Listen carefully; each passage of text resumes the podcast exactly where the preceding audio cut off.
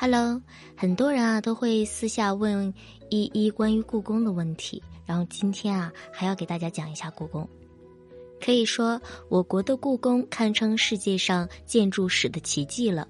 如今我们还能够领略到它的风采，只是去过故宫的朋友肯定就会发现，里面近万间的房屋，但是却一个厕所都没有。这个呀，并不是因为搞旅游的给关了，而是当初建故宫的时候就根本没建厕所。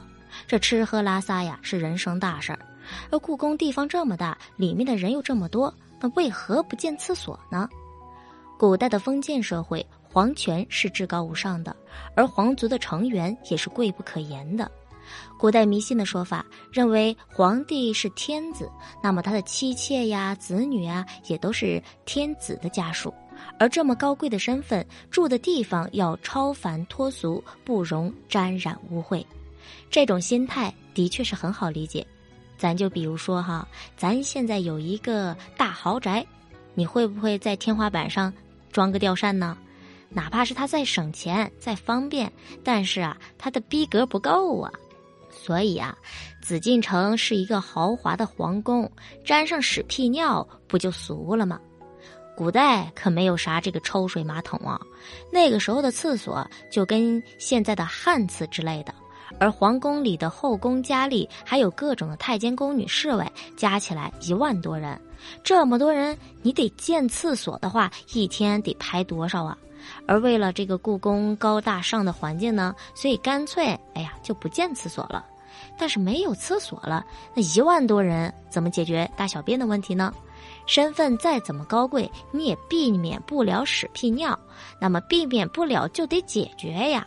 皇帝以及他的家人们倒不用考虑这个问题，他们所居住的房间呢，以及一些常去的地方都有一个小隔间。当然了，这里面肯定是没有蹲坑的，而是一个可以移动的马桶。其中啊，这皇帝的规格是最高的。他出宫的隔间装修豪华，地上呢铺着进贡的毛毯，毯子上是红木质而制成的马桶，马桶上呢铺叠着柔软的丝绸，坐上去那跟坐跟沙发上一样。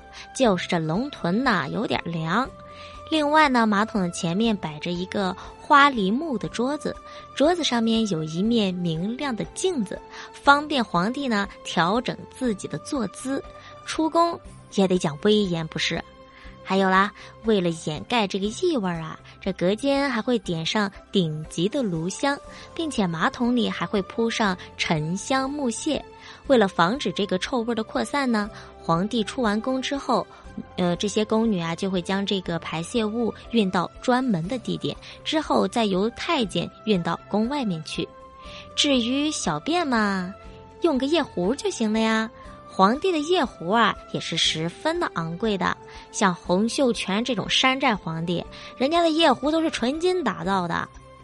还有这个慈禧呀，她也是一个非常讲究的人，人家爱美，爱讲排面，做啥事儿啊得下人伺候着。那么她是怎么上厕所的呢？据说啊，慈禧太后的马桶是用檀香木制成的，她用的马桶叫做宫房，上厕所就是传宫房。慈禧的马桶里铺上了细腻的黄沙，黄沙的上面呢又铺着沉香木屑，最后还有一层这个烤焦的红枣，这样就能完全掩盖住臭味儿。这完事了之后啊，有太监专门替他擦屁股，而给慈禧擦屁股那是一件技术活，因为轻了擦不干净，重了你可能整的人家慈禧不舒服。如果时间充裕的话，慈禧出完宫之后，人家还得泡一个花瓣浴；没时间啊，那就喷点香水也行。皇帝太后出宫有人伺候，那么这宫中的太监宫女又怎么上厕所的呢？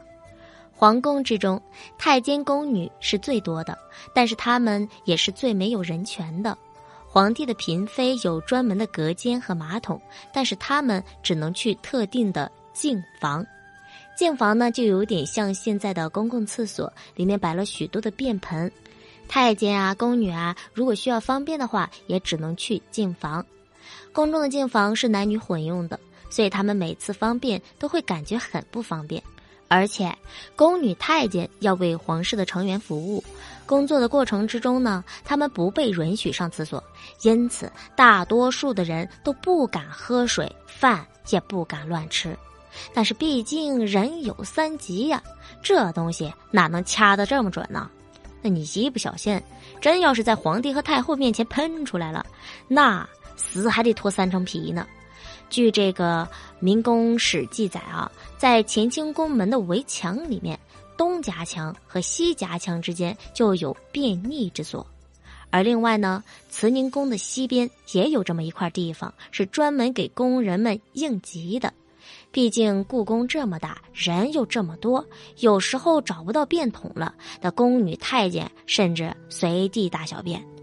还有呢，就是故宫的排水沟是一直通到护城河的，所以没有什么人的时候，宫女啊、太监呢会在排水沟解个手。不过这种行为啊是不能被发现的，否则严惩的非常严重。那么故宫有一万多人，又没有埋地下的这种化粪池，他们的粪便又是怎么处理的呢？这宫女太监的排泄物会有人运到专门的地点，而故宫负责倒粪便的，那其实就是一个肥差呀。因为在古代，粪便是天然的肥料，是能卖钱的。每逢故宫运粪车出门的日子，宫外便会有很多的粪夫守着，有不少人呢靠着这个故宫的粪便还发家致富了呢。嘿，有意思不？好了。下一集的节目更精彩哦！